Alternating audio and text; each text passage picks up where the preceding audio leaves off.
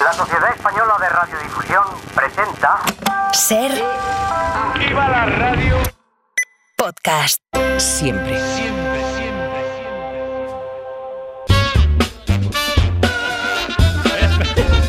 Especialistas secundarios. Pues hoy vuelvo a traer eh, un reportaje tremendo que os va, a- os va a borrar la, la sonrisa Vaya. de la cara. Es un- eh, una historia tremenda. Una historia que, por cierto, surgió a raíz de, de esta entrevista del músico salmantino Fabio Lumumba en el Faro con Mara Torres. Escuchamos. Pues estoy mal, Mara. ¿Sí? Estoy mal. Sí. Recientemente he sufrido una pérdida importante. Vaya. Me han robado una planta, una, una albahaca. Y estamos jodidos en casa, la verdad. Porque esa, esa albahaca era como un hijo para nosotros. Nos daba aroma, nos daba un pesto estupendo y Claro. el hijo de puta que... Perdón, lo siento. No pasa nada, no pasa Bueno, es nada. que me, me han dicho que en el barrio están robando muchas plantas y no sé yo. ¿Cuánto hace que la perdiste, Fabio? Tres días, tres, pero no la perdí, Mara. No, no me estás escuchando. Me la robaron. Ah, claro, claro. La robaron. Mientras dormía. Bueno, pues esta, esta entrevista eh, nos ha encendido la chispita periodística y hemos decidido investigar eso que he dicho. Dice, están robando muchas en el barrio, ¿no? Y resulta que sí, que en los últimos meses han, ha habido una oleada tremenda, tremenda de robos de plantas. Nos lo dice el subinspector José de la Unidad de Delitos Mayores de Parques y Jardines. Está habiendo una oleada tremenda, Tremenda. tremenda, de, de- de robos de plantas en las principales ciudades españolas. Ah, sabemos que se tratan de, de bandas eh, organizadas que se dedican al robo y adiestramiento de plantas para el negocio de las peleas clandestinas e ilegales de plantas. Sí, Toma. sí, peleas de plantas. Eh, estos combates se organizan en eh, garitos en las afueras, eh, polígonos industriales, y hemos de decir que son peleas a muerte. De momento van un paso por delante porque siempre que cuando llegamos a estos sitios después de un chivatazo no encontramos nada. Apenas unos bueno, charcos de clorofila en el suelo y, y poco más.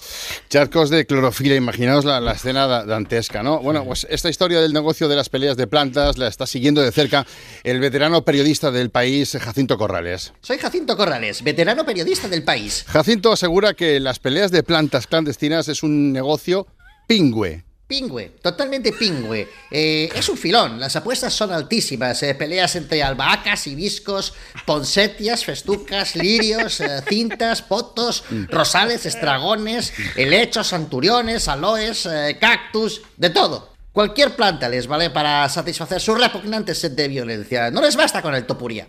Bueno, pero, pero claro, una pelea de plantas parece una cosa así a priori rara, ¿no? Porque ha mencionado Topuria y Lietopuria y ya tenemos una idea precisa, ¿no? De una pelea de hostias entre dos tíos.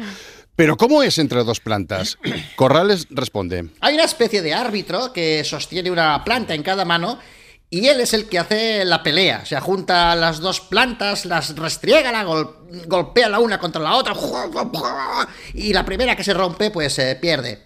Nos ha cedido un audio de una de estas eh, peleas clandestinas y advertimos que puede herir sensibilidades. Ojo, cuidado, ¿eh? cuidado. Y para el siguiente combate, a mi derecha, una begonia. Una begonia. A mi izquierda, un helecho. Un helecho. ¡Que empiece la lucha! Esto que oís, este, esas son las plantas golpeándose, restregándose, la gente está gritando, para, para, para, no puedo oír esto, no puedo. Es terrible, es terrible eh, escuchar esto y verlo, tiene que ser increíble. A Jacinto Corrales, pues esta investigación le está pasando factura. Es espeluznante, la verdad. eh, me despierto por las noches con el sonidito de, de, de- de la rama rota, ¿sabes? La hojita. Dios. Eh, Mira, yo he estado en sitios como, tú lo sabes, he estado en Bosnia, he estado en Siria, he estado en Marinador, pero, pero esto no lo había visto en, en mi vida. Y lo peor es que muchas de las plantas que fallecen eh, entran a formar parte de la industria de la hamburguesa vegana, pero la que sobrevive entra a formar parte de la industria del porno vegetal. Ojo ahí.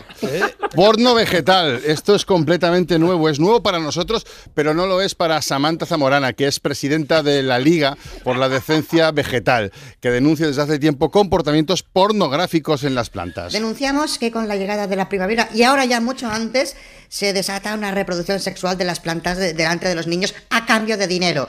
Las plantas se entregan a un frenesí sexual inaceptable. Da vergüenza y miedo saber que cualquier menor en cualquier jardín de España puede ver esos pétalos ahí abiertos como guarros, esos estambres enhiestos, ese polen derramándose por, el, por dentro del pistilo. Creo que ha llegado el momento de decirle a las plantas, hacedlo, pero en privado. Bueno, como ves, es una ola conservadora ¿no? que hay en el mundo vegetal. Tiene muchas capas eh, esta cebolla, Francino. Sí. Así, Sí, sí, lo veía venir, ¿eh? Lo de la cebolla, sí, sí. así que vamos a seguir investigando esta historia porque es un hilo del que hay que tirar. Bien, Pero sí, sí. recordad, hay que vigilar a vuestra albahaca ¿no? como si fuera un hijo. Y si os la roban, no pasa nada, es un euro y pico lo que vale, tampoco os volváis locos.